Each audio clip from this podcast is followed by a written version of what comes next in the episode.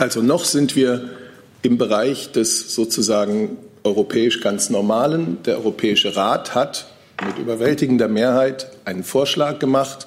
Das Europäische Parlament hat per Wahl zu entscheiden. Und äh, ich werde jetzt äh, vor Dienstagabend äh, auch nicht über mögliche Ausgänge spekulieren oder was mögliche Ausgänge bedeuten würden. Äh, das ist es.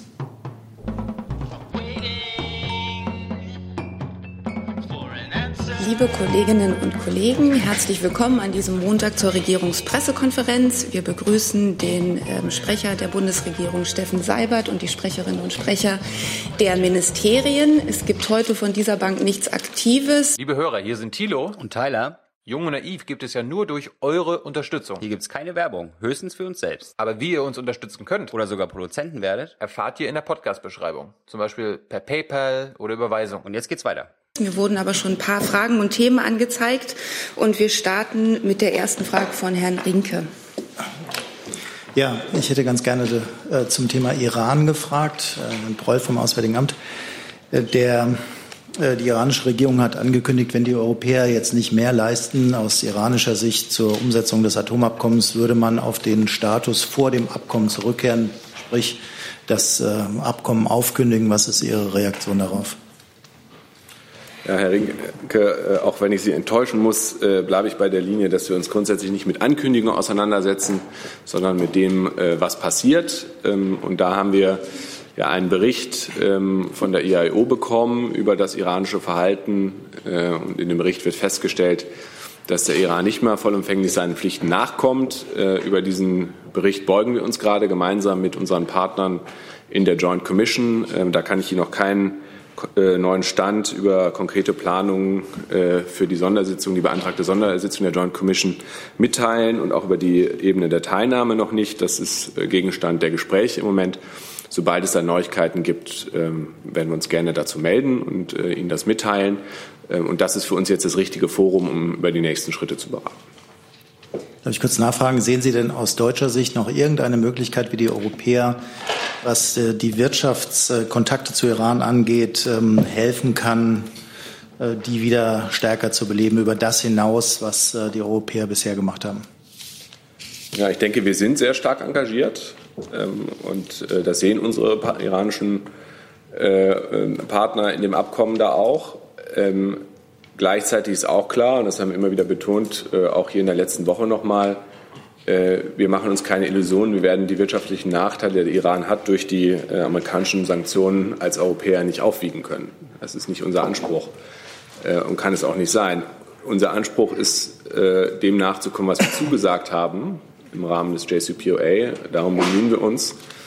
Klar ist aber auch, wir erwarten, dass der Iran vollumfänglich das Abkommen umsetzt. Das tut der Iran im Moment nicht und darum äh, werden wir jetzt, jetzt beraten in der Joint Commission, wiederhole ich nochmal, was die nächsten folgerichtigen Schlüsse sind daraus. Zu dem Thema die Kollegin rechts hinten. Entschuldigung, ah, es war ein Missverständnis, nicht zu dem Thema. Dann wollte Herr Jessen noch zu dem Thema fragen. Ja, ähm, Herr Boll, äh, Präsident Trump hat äh, in seiner ihm eigenen Kommunikationsweise vor ein paar Tagen erklärt, Iran habe schon seit langem heimlich äh, Uran angereichert über das Maß hinaus, was im Vertrag steht.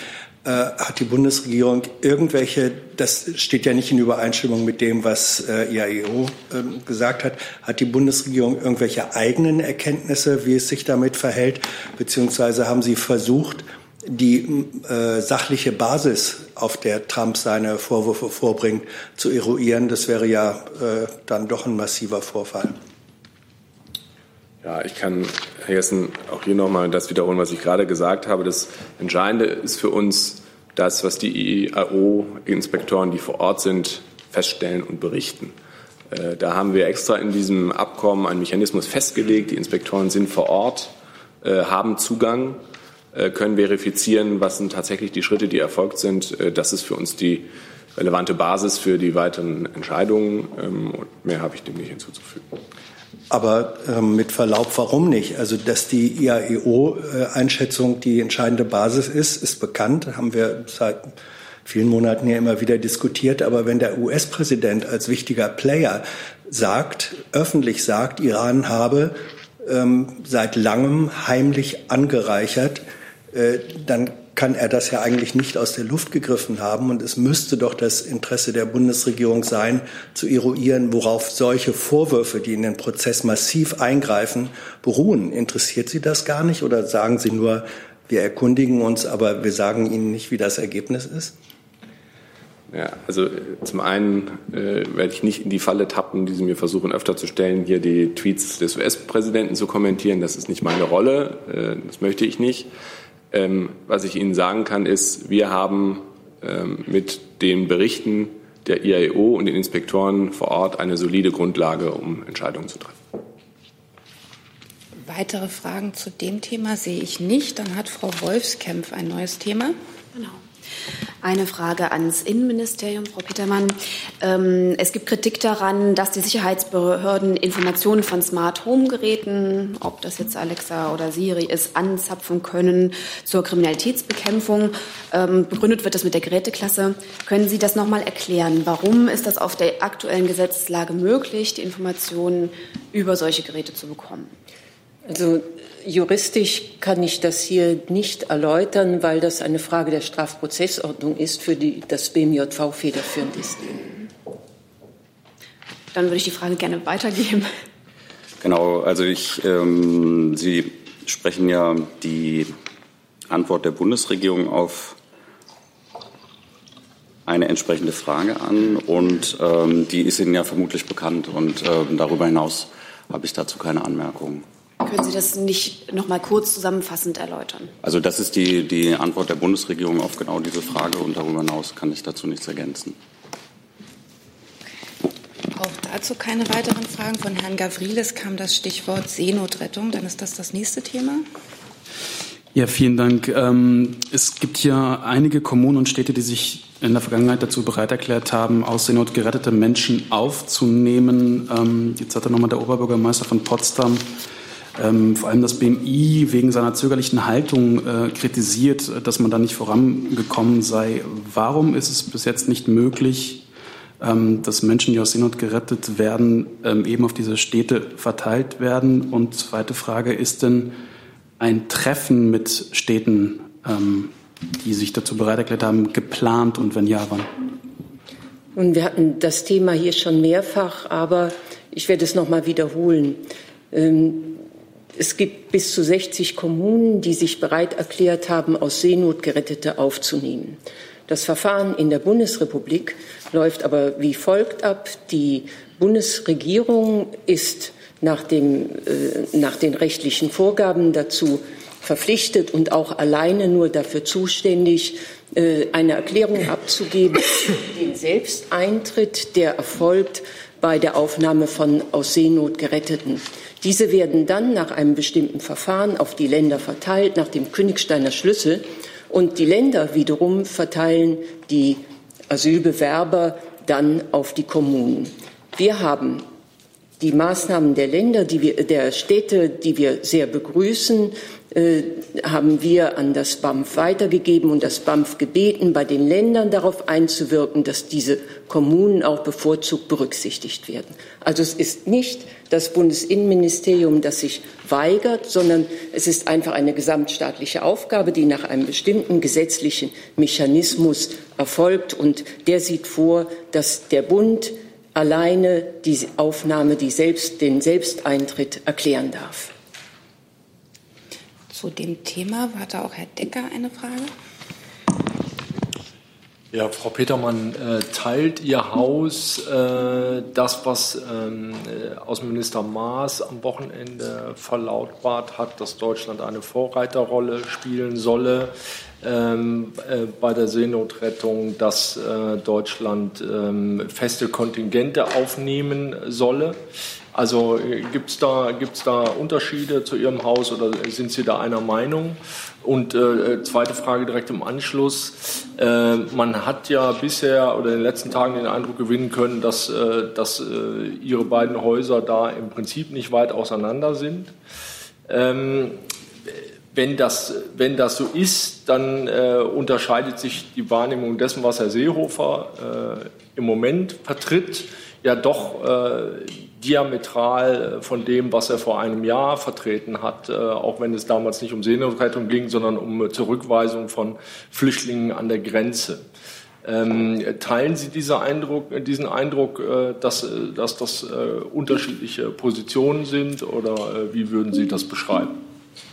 Gut, dann versuche ich mal beide Fragen zu beantworten.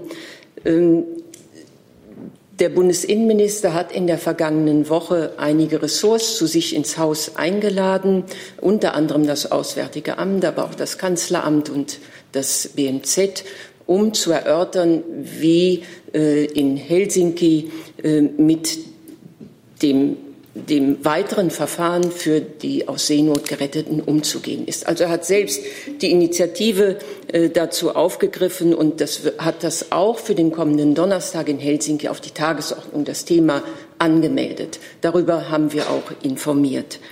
Äh, es ist keine Abkehr der bisherigen Politik, denn seit gut einem Jahr äh, stellt sich die Frage der Aufnahme von aus Seenot Geretteten aus dem Mittelmeer. Und seit einem Jahr äh, vertreten wir die Auffassung und haben auch entsprechend gehandelt, dass ein gesamteuropäischer äh, Verteilmechanismus gefunden werden muss, äh, um in gemeinsamer Solidarität äh, aus Seenot Gerettete aufzunehmen und zu verteilen. Wir haben immer davon gesprochen, dass zumindest bis zu zehn Staaten sich finden sollten. Äh, das war bisher auch immer der Fall und deswegen hat auch der Bundesinnenminister und die Bundesregierung seit einem Jahr in gleicher Weise verfahren. Wir haben sogar von dem ersten Schiff, erinnern Sie sich vor einem Jahr Pozzalla, äh, die 50 äh, aus Seenot Gerettete aufgenommen. Die Zahlen schwanken dann von 50 bis manchmal auch nur 10. Das kam immer auf die äh, Personenzahl an. Also es hat sich nichts geändert. Ja, ganz kurz jetzt noch, also die, die Einstiegsfrage, ob Sie das teilen, was das Auswärtige Amt oder was Herr Maas am Wochenende vertreten hat? Also die Schlussfolgerung überlasse ich Ihnen. Ich denke, ich habe hier klar und deutlich gesagt, wie die Haltung des BMI ist. Ich denke, wenn ich das sagen darf, uns alle hier in der Bundesregierung eint die Überzeugung, dass das, was auf dem Mittelmeer geschieht, die dramatische, oft dramatische Situation um die äh, Menschen, die in Seenot geraten, ganz Europa angeht. Dass wir also eine europäische Lösung in gemeinsamer Verantwortung brauchen. Die haben wir noch nicht und es ist bisher nicht gelungen, sie herzustellen. Wir haben im Moment eine Situation, bei der wir mit jedem einfahrenden, jedem äh, in einen Hafen einlaufenden Schiff eine Ad-hoc-Verteilung haben. Das ist humanitär geboten. Daran beteiligt sich die Bundesrepublik Deutschland, weil wir ja schlecht die aus Seenot Geretteten dafür büßen lassen können, dass es noch keinen gemeinsamen europäischen Ansatz gibt. Ähm, und in diesen, äh, in diesen Zusammenhang ähm, ordnet sich der Vorschlag von Bundesminister Maas ein. Ähm, eine mögliche Zwischenlösung, bei der wir aber nicht des, nichtsdestotrotz weiterhin die große Aufgabe sehen, eines Tages zu einer gemeinsamen gesamteuropäischen Lösung zu kommen. Und nun wird, wie über jeden Vorschlag auf diesem Gebiet, in den europäischen Gremien darüber diskutiert werden müssen. Ähm, die Innenminister sprechen ja diese Woche über dieses Thema. Herr Rinke zu dem Thema. Ja, auch nochmal ans BMI, Frau Petermann. Ähm, ich hätte ganz gerne gefragt nach einer Reaktion äh, auf den früheren österreichischen Bundeskanzler und ÖVP-Vorsitzenden Kurz. Der hat sich ja nun ausdrücklich gegen diesen Vorschlag äh, von Herrn Maas äh, gewandt und sagte, schon 2015 ist diese Suche nach einem Verteilmechanismus gescheitert und deswegen sollte man sich lieber um Auffanglager in Nordafrika kümmern. Ist das eine Position, die Ihr Minister auch einnimmt? Nun, im Augenblick sprechen wir darüber, einen Ad-hoc-Mechanismus zu finden, äh, der möglicherweise äh, so aussieht, wie wir es in der Vergangenheit, im vergangenen Jahr immer ihn gesucht haben, allerdings auf sehr schwierige Art und Weise. Immer wenn ein Schiff ankam, mussten erstmal Staaten gefunden werden. Äh, die Äußerung von Herrn Kurz möchte ich nicht weiter bewerten. Aber darf ich dann so bewerten, dass Sie nicht der Meinung von Herrn Kurz sind und immer noch Hoffnung haben, dass es tatsächlich gelingen kann, in der EU diesen Verteilmechanismus zu finden? Ich spreche hier von dem Ad-hoc-Mechanismus und nicht von dem Verteilmechanismus äh, im Rahmen aller europäischen Staaten. Herr Jessen. Herr Broll, man kann die äh, Äußerung des Ministers vom Wochenende ja auch so verstehen, dass es damit weiteren Staaten erleichtert werden soll, der Coalition of Willing äh, in dieser Frage beizutreten. Gibt es solche positiven Reaktionen schon? Ist also sozusagen die besondere deutsche Bereitschaft, hat sie dazu geführt, dass andere Staaten ähm, Signale geben, sagen, okay, dann überlegen wir, ob wir nicht doch da mitmachen? Oder ist das bislang verpufft? Ja, äh, wir reden ja hier über äh, äh, Entwicklungen, die in den letzten Wochen aufgekommen sind, äh, wo es nicht auch äh, der Sitzungskalender in Brüssel nicht immer so war, dass man das am nächsten Tag äh, dann sofort diskutieren konnte. Wir freuen uns zunächst mal darüber, dass ich denke, weit, ein Stück weit Einigkeit besteht, dass der aktuelle Zustand unhaltbar ist, dass es Handlungsbedarf gibt und freuen uns darüber, dass auch andere den Impuls, den wir als Bundesregierung gesetzt haben, auch aufgegriffen haben. Frau Petermann hat es schon gesagt, es steht auf der äh, Sitzung, äh, der informellen Sitzung der Innen- und Justizminister am äh, Donnerstag. Äh, heute beraten die Außenminister auch über einen Teil dieses Themenkomplexes. Äh, es gibt Vorschläge von Malta und Italien, äh, die ich in Einzelheiten noch nicht kenne, aber Sie sehen, es ist Bewegung drin und es ist dringend notwendig, dass Bewegung reingekommt. Der Außenminister hat gefordert, dass es ein Ende der langen Hängepartie gibt Dafür brauchen wir einen feststehenden, verlässlichen Ad-Hoc-Mechanismus. Zunächst mal, Herr Seibert hat es gerade noch mal richtig eingeordnet. Und jetzt werden wir sehen, wie weit wir kommen. Aber es ist klar, der, der Druck ist da. Weitere Fragen zu dem Thema sehe ich nicht. Dann hat Herr Delfs ein neues Thema. Ich habe eine Frage an Herrn äh, Seibert. Ähm, Herr Seibert, nochmal zum Gesundheitszustand der Kanzlerin. Es gab jetzt nach diesem Auftritt von der Kanzlerin am äh, am Sonntag, also gestern in, in Paris, äh, nochmal Fragen nach dem Gesundheitszustand der Kanzlerin. Man sieht da ja doch recht deutlich, dass sie eine gewisse Kurzatmigkeit da zeigt, äh, was ja neuen Raum für Spekulation lässt. Können Sie noch mal sagen, ob äh, oder wie der Zustand, der Gesundheitszustand der Kanzlerin ist? Ist das jetzt, äh, was ist da für die Erklärung?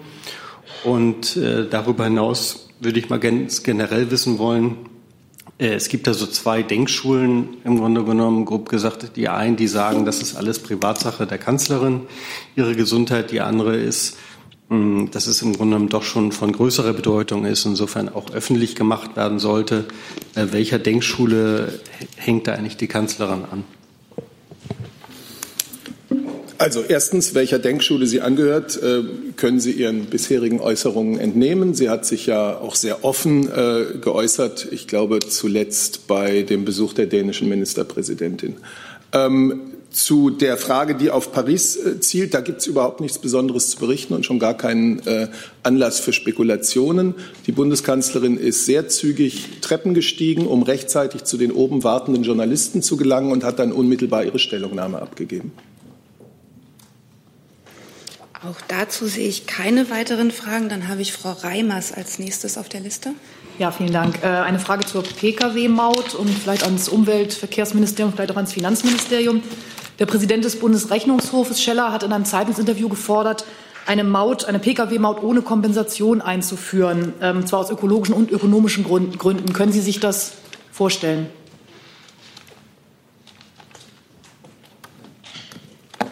Oh, sorry, sorry, das war BMU.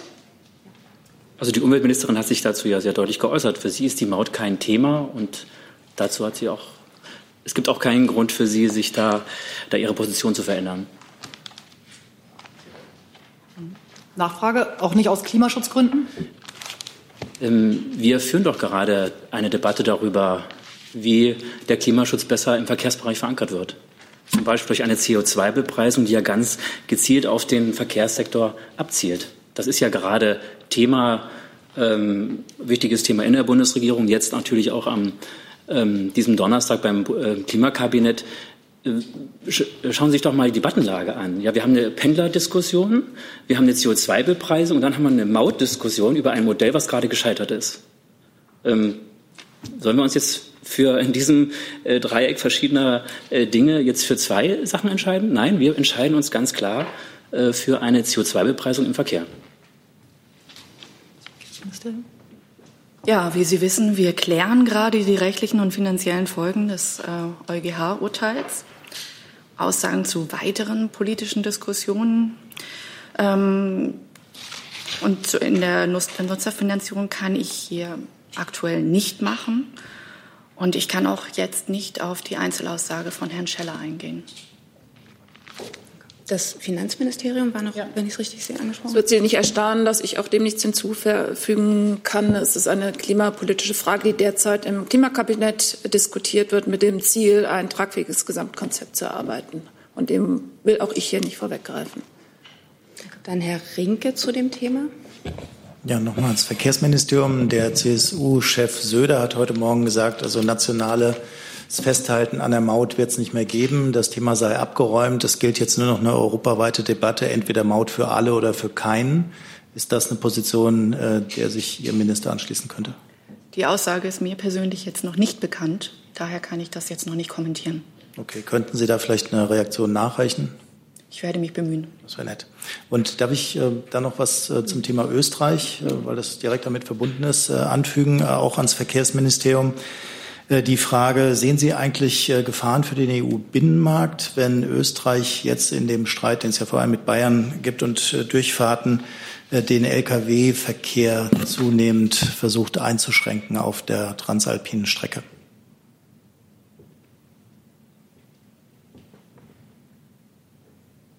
Also ich kann Ihnen dazu nur sagen, was wir auch letzte Woche schon mitgeteilt hatten, dass wir einen Gesprächsvorschlag, einen Termin für ein Gespräch an Österreich übermittelt haben. Ähm, vorgeschlagen ist dort der 25. Juli. Da sollen all diese Themen aufgegriffen werden, nach meines Wissens. Ein, ein entsprechendes Schreiben wurde dem österreichischen, äh, österreichischen Botschafter übermittelt. Das bleibt abzuwarten. Äh, Entschuldigung, darf ich nochmal nachfragen? Ein Versuch, ähm, ob Sie Gefahren für den EU-Binnenmarkt sehen, wenn der Warentransport zwischen Italien und Deutschland eingeschränkt wird?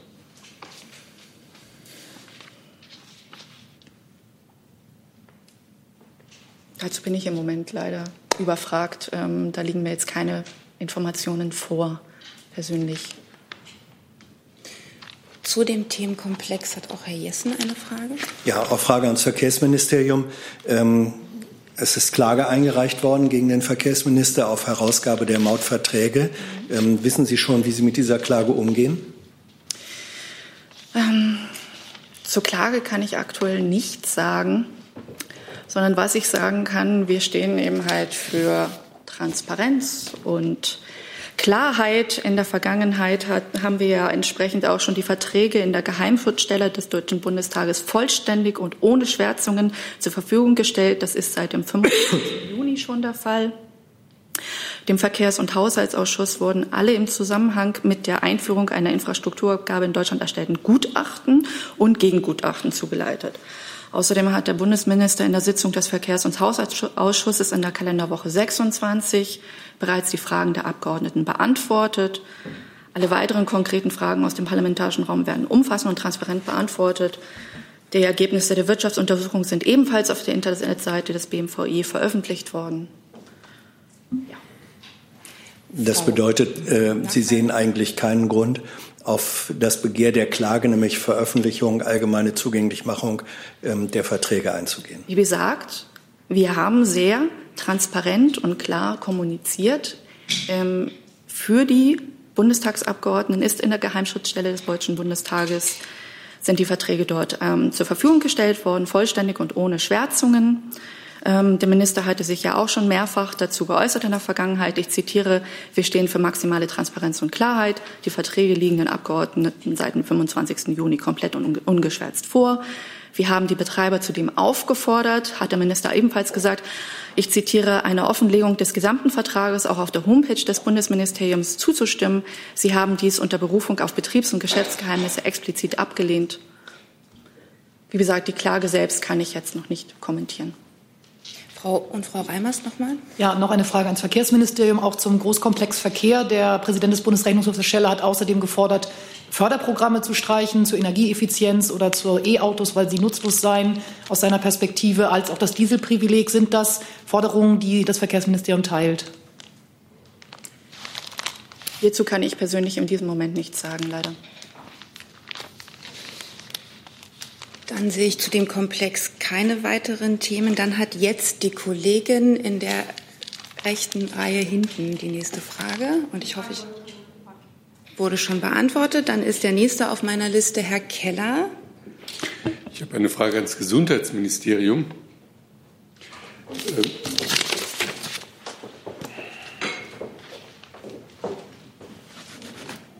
Die Bertelsmann Stiftung kommt in einer Studie mal wieder zum Schluss, dass es viel zu viele Krankenhäuser gibt. Sie sagt, äh, von 1400 seien nur 600 nötig. Was sagt denn dazu das Gesundheitsministerium und wie will das Gesundheitsministerium die Zahl reduzieren? Ja, äh, danke für die Frage. Also wir haben diese Studie jetzt erstmal zur Kenntnis genommen und schauen uns die genauer an. Ich kann Ihnen ein paar Dinge generell zu dem Thema sagen. Zum einen äh, der Hinweis, dass die Zuständigkeit für die Krankenhausplanung bei den Ländern liegt. Die müssen eine bedarfsgerechte Versorgung der Bevölkerung mit leistungsfähigen und eigenverantwortlich wirtschaftenden Krankenhäusern sicherstellen. Äh, dann der Hinweis, dass der gemeinsame Bundesausschuss ja bereits für komplexe Eingriffe Mindestmengen festgelegt hat. Das heißt, die Krankenhäuser müssen im Vorfeld belegen, dass sie äh, diese Mindestmengen voraussichtlich erreichen werden. Und wenn sie das nicht äh, darlegen können und trotzdem die entsprechenden Leistungen erbringen, dann steht ihnen dafür in der Regel keine Vergütung zu. Ähm, der Bund unterstützt die Länder bei einer bedarfsgerechten Krankenhausplanung, vor allem durch den Krankenhausstrukturfonds. Aus den Mitteln dieses Fonds werden Schließungen, Konzentrationen oder Umwandlungen akut stationärer Versorgungseinrichtungen gefördert.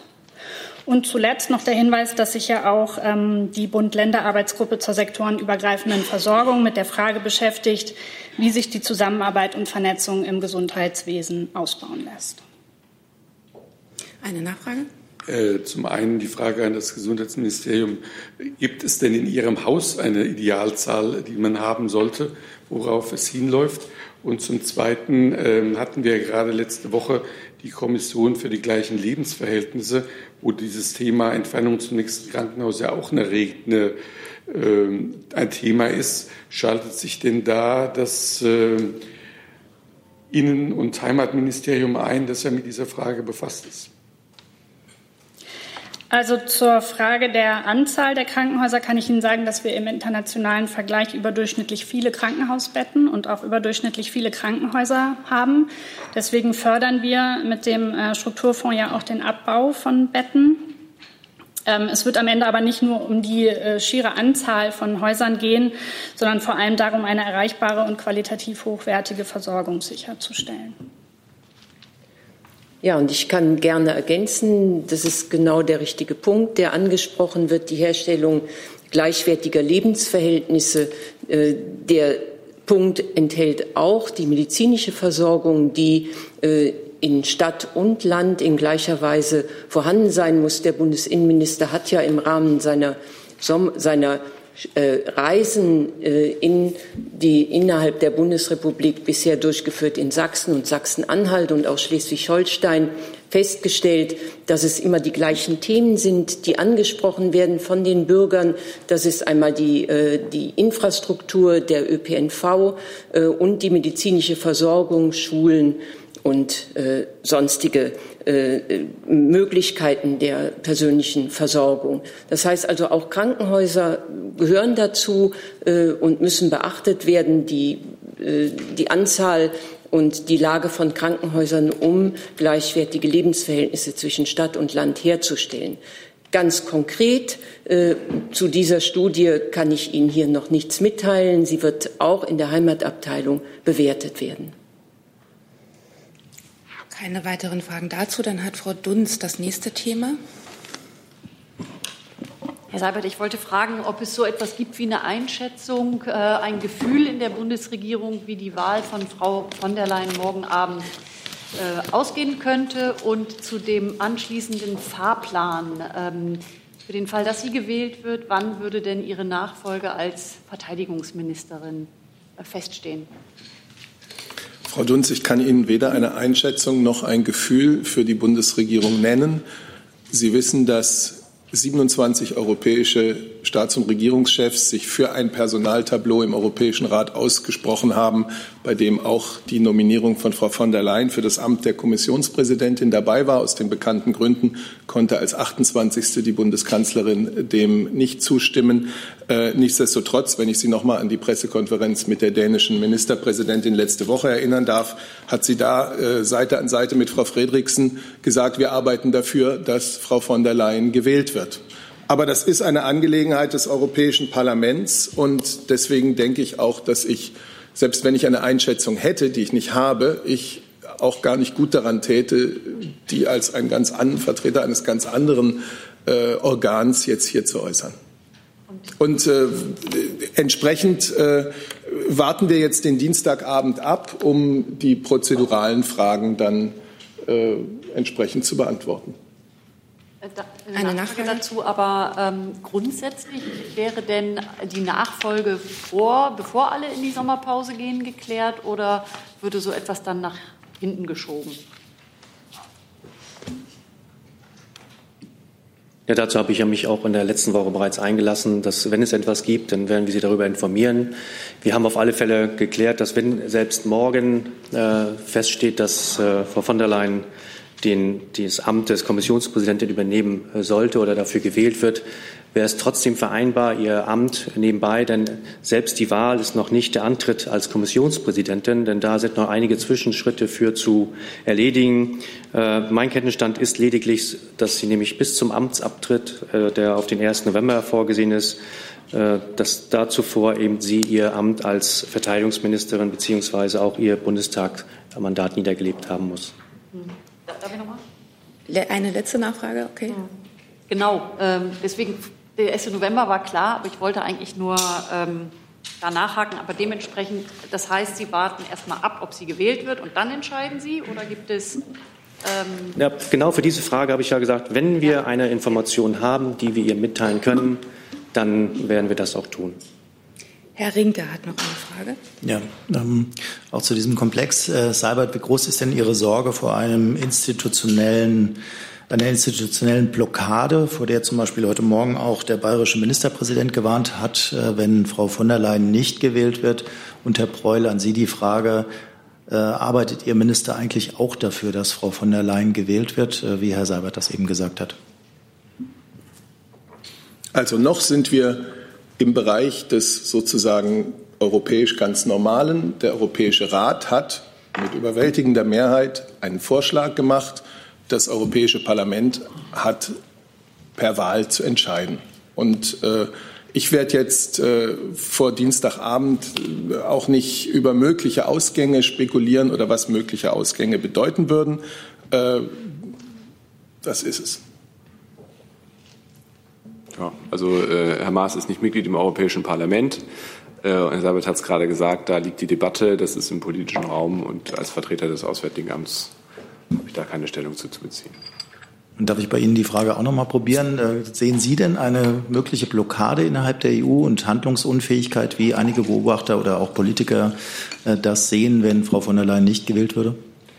Ja, vielleicht kann ich die Frage so beantworten. In den europäischen Verträgen ist festgelegt, was passiert, wenn ein Kommissionspräsidentenkandidat oder Kandidatin, die vom Europäischen Rat nominiert ist, vom Europäischen Parlament abgelehnt wird. Also von daher äh, können Sie erkennen, dafür gibt es ein geordnetes Verfahren. Äh, jetzt ist die Wahl, also man müsste ja nicht wählen, wenn äh, vorne, vornherein das Ergebnis feststeht. Also von daher sehe ich das ganz genauso wie Herr Seibert. Das ist jetzt das ordnungsgemäße Verfahren, das stattfindet. Morgen ist die Wahl und dann sehen wir weiter. Frau von Bouillon hat die nächste Frage. Ja, nochmal eine Frage zum Zeitplan an Herrn Seibert und ans äh, BMVG. Was passiert denn, wenn Frau von der Leyen nicht gewählt wird? Kann dann im, im Ministerium alles so weitergehen wie bisher? Wie schätzt es die Kanzlerin ein und wie schätzt man das im Haus ein? Frau von Bouillon, auch an Sie äh, die Antwort, dass wir uns jetzt nicht mit den möglichen Was wäre wenn Szenarien befassen. Morgen Abend fällt die Entscheidung im Europäischen Parlament. Das ist nun schon ziemlich bald und dann wird man weitersehen. Ich habe auf meiner Stelle da keine Spekulation, diese auch nicht anzuheizen, somit auch nicht weiter etwas zu ergänzen. Nochmal eine Nachfrage an Seibert. Die Kanzlerin hat ja schon erkennen lassen, dass sie das für nicht ganz unkompliziert hält. Können Sie das nochmal erläutern? Dann werde ich äh, zum dritten Mal heute auf die ja sehr ertragreiche äh, Pressekonferenz mit der dänischen Ministerpräsidentin verweisen. Da hat die Kanzlerin in der Tat darüber gesprochen, dass es nicht einfach sei, äh, wenn der Koalitionspartner, wenn die Koalitionspartner in dieser Sache äh, nicht an einem Strang ziehen. Das war ihre Aussage vor einer Woche. Eine nicht einfache Situation, so hat sie es gesagt. Frau Reimers zu dem Thema. Ja, danke dazu deine Nachfrage. Und welche, welchen Einfluss auf die Arbeit der Bundesregierung hat diese nicht einfache Situation? Ich will es dabei bewenden lassen, was die Bundeskanzlerin vor einer Woche gesagt hat. Herr Jessen.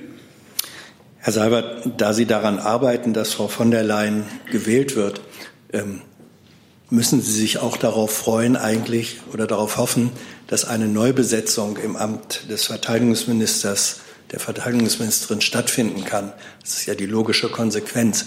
Wird für diesen von Ihnen erhofften Fall, dass eine Neubesetzung stattfindet, ähm, die Kanzlerin Wert darauf legen, dass die Genderverteilung im Kabinett erhalten bleibt.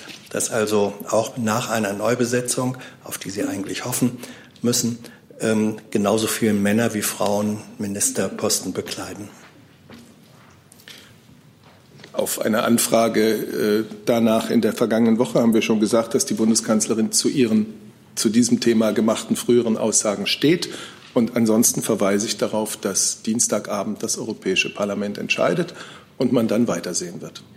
Also die Genderparität, das ist mir dann entgangen vergangene Woche. Bitte um Vergebung. Ähm, die, an der Genderparität oder Verteilung wird festgehalten. Ich habe es gesagt. Die Bundeskanzlerin steht zu ihren Aussagen. Dann hat Herr Delfs noch eine Frage dazu. Ja, Seibert, jetzt auch noch nicht zum Ausgang möglichen Folgen, sondern noch mal ganz konkret zur Situation gerade jetzt. Wie glücklich ist eigentlich äh, die Bundesregierung, insbesondere die Kanzlerin, äh, mit der ähm, Situation Deutschlands momentan oder dem, dem Eindruck, den Deutschland da in der Europäischen Union hinterlässt? Äh, also die Kanzlerin war ja bekanntermaßen die einzige, die der Personalie am Ende nicht zustimmen konnte. Und auch jetzt fallen ja Teile der Bundesregierung oder der Koalitionsregierung äh, dadurch auf, dass sie, dass sie die Kandidaten nicht unterstützen. Äh, wie, was für einen Eindruck macht das aus Ihrer Sicht ähm, auf europäischer Ebene? Ich möchte es nicht bewerten. Zunächst mal äh, ist es doch aus deutscher Sicht etwas Erfreuliches, wenn 27 Staats- und Regierungschefs äh, sich auf eine deutsche Ministerin einigen können als Kandidatin für dieses hohe Amt, weil sie das Zutrauen haben, weil sie ihre Erfahrung, ihre europäischen Grundüberzeugungen so schätzen. Das ist erstmal was Positives. Und jetzt gehen wir oder geht das Europäische Parlament in die Wahl am Dienstagabend. Ich sehe keine Fragen zu dem Thema. Das nächste wäre Frau von Bouillon, aber das hat sich jetzt wahrscheinlich erledigt. Dann ist Frau Wolfskämpf mit einem neuen Thema dran. Ja, zur Reisezeit äh, das Thema Autobahnraststätten ans Verkehrsministerium eine Frage. Und zwar hat die Gewerkschaft Nahrung, Genuss, Gastronomie mit Verweis auf ein starkes Monopol von Tank und Rast kritisiert, dass eben die Beschäftigten dort äh, schlechte Arbeitsbedingungen haben und dass es zu hohe Kosten sind. Wie schätzen Sie denn ein, dass seit 1998 die Privatisierung der Autobahnraststätten gelaufen ist? War das erfolgreich? Und wäre denn überhaupt die Forderung einer Rückverstaatlichung grundsätzlich möglich? Genau, Sie wissen, die Nebenbetriebe an den Bundesautobahnen sind in den 90er Jahren privatisiert worden. Dieses System hat sich seitdem bewährt. Über Pläne für eine erneute Verstaatlichung kann ich Ihnen nichts berichten. Und einfach nur grundsätzlich die Nachfrage, ist es überhaupt möglich? Weil dann müsste man ja über Enteignungen gehen. Über Pläne für eine erneute Verstaatlichung kann ich Ihnen nichts sagen. Ich kann jetzt auch noch einen Nachtrag machen zu den ähm, freien Warenverkehr. Und zwar jetzt Warn, freier Warenverkehr bezüglich Österreich. Wir haben immer gesagt, wenn es mit Blockaden und Fahrverboten so weitergeht, bricht der Tourismus, der Handel und die Logistik ein. Und wir haben immer gesagt, wie wir das in, dass wir in der Lkw-Blockabfertigung durch Tirol einen Verstoß gegen EU-Recht und Behinderung des freien Warenverkehrs sehen. Auch die EU-Kommission hält die Blockabfertigung grundsätzlich für europawidrig. wenn sie häufiger durchgeführt als in absoluten Ausnahmefällen. Statt Blockaden und Verbote brauchen wir für den Brennerkorridor vernünftige, innovative Lösungen. Die Grundlagen dafür haben wir seit langem mit dem Aktionsplan Brenner bereits geschaffen. Diesen konstruktiven Weg wollen wir weitergehen. Um es vielleicht jetzt wieder zu ordnen, danke für die Nachlieferung, frage ich erstmal, ob zu dem Thema Privatisierung von Raststätten, habe ich keine weiteren Fragen gesehen. Dann ist die Frage, ob das jetzt neue Fragen aufgeworfen hat. Ich glaube, Herr Rinke hatte danach gefragt. Nein. Dann habe ich als nächstes auf der Liste Herrn Lange. Dann wäre Frau Reimers noch mal mit einem neuen Thema, hat sich erledigt. Dann hat Herr Rinke offensichtlich noch mal ein Thema. Ah, Entschuldigung. Frage ans Auswärtige Amt. Es geht um das Thema Zypern und Türkei. Die Außenminister beraten ja, glaube ich, heute auch über dieses Thema. Und ich hätte ganz gerne gewusst, ob die Bundesregierung die Pläne für Sanktionen gegen die Türkei unterstützt und äh, ob man möglicherweise sogar noch härter hätte vorgehen wollen, als das im Konsens der EU-Partner möglich ist. Ja, danke, vielen Dank für die Frage. Wir verfolgen mit großer Sorge die jüngsten Entwicklungen im östlichen Mittelmeer, insbesondere die türkischen Ankündigungen, Bohraktivitäten südöstlich der zyprischen Karpas-Halbinsel durchzuführen. Wir appellieren an die Türkei, eine Eskalation zu vermeiden und von solchen unrechtmäßigen Bohrungen abzusehen. Der Europäische Rat hat sich bereits mit dem Thema beschäftigt äh, vor ähm, ein paar Wochen in Schlussfolgerung vom 20.06. das anhaltende rechtswidrige Vorgehen der Türkei scharf verurteilt. Heute wird sich der äh, Rat auch dem Thema widmen. Ähm, die Beratungen laufen zur Stunde ähm, und äh, den kann ich nicht vorgreifen, den, äh, den Abschluss der Verhandlungen. Ähm, äh, das werden wir sehen, wie die Schlussfolgerungen sind. Äh, wir sind der Auffassung, man kann diese, diesen Konflikt äh, nur durch Dialog und Beachtung internationalen Rechts äh, lösen. Ähm, und äh, dazu wissen eigentlich alle Beteiligten, äh, was zu tun ist und appellieren an die Beteiligten, insbesondere die Türkei, natürlich ähm, da äh, auf die Basis internationalen Rechts zurückzukehren. Das war jetzt aber noch nicht die Antwort auf die Frage, ob die Bundesregierung, nicht die anderen, äh, für Sanktionen gegen die Türkei ist. Denn die, es gibt ja schon einen Entwurf, äh, gab es schon letzte Woche, in denen stehen ausdrücklich Sanktionen gegen die Türkei drin, auch finanzieller Art. Ist das eine Position, die die Bundesregierung unterstützt? Ich denke, immer wie, wie immer bei Ratsbefassungen äh, informieren wir nicht äh, vorher en Detail, äh, was ist unsere Position, mit der wir reingehen und dann unsere Position während der Kaffeepause und dann unsere Position zum Schluss, sondern das beraten wir gemeinsam mit unseren EU-Partnern äh, und dann wird es eine gemeinsame europäische Position geben, hinter der die Bundesregierung voll und ganz stehen wird. Weitere Fragen dazu sehe ich nicht. Hey Leute, Jung und Naiv gibt es ja nur durch eure Unterstützung. Ihr könnt uns per PayPal unterstützen oder per Banküberweisung, wie ihr wollt. Ab 20 Euro werdet ihr Produzenten im Abspann einer jeden Folge und einer jeden Regierungspressekonferenz. Danke vorab. Dann hat Herr Jessen ein neues Thema. Frage ans BMU, Glyphosat. Äh, die Landwirtschaftsministerin hat am Wochenende ähm, gesagt, ihre Einschätzung sei, es werde in Europa über 2022 hinaus keine weitere Zulassung geben. Äh, das ist zum Teil so aufgefasst worden, als dass man dann auf nationaler oder subnationaler oder sektoraler Ebene bis dahin gar nichts machen könne im Hinblick auf Reduzierung oder Verbot von Glyphosat. Teilt das Umweltministerium diese Einschätzung oder sehen Sie Möglichkeiten, ähm, eine, ein nationales Verbot, wie Österreich das nun gemacht hat, ist, glaube ich, nicht Position der Bundesregierung. Aber gibt es äh, Ebenen dazwischen oder kann man jetzt nur sagen, na, dann bleibt eben alles so, wie es ist bis 2022? Ja, es, zuerst, ist, zuerst einmal begrüßt die Umweltministerin, ähm, dass da jetzt Klarheit herrscht, dass wir ähm, bis 2022 den Glyphosatausstieg vornehmen.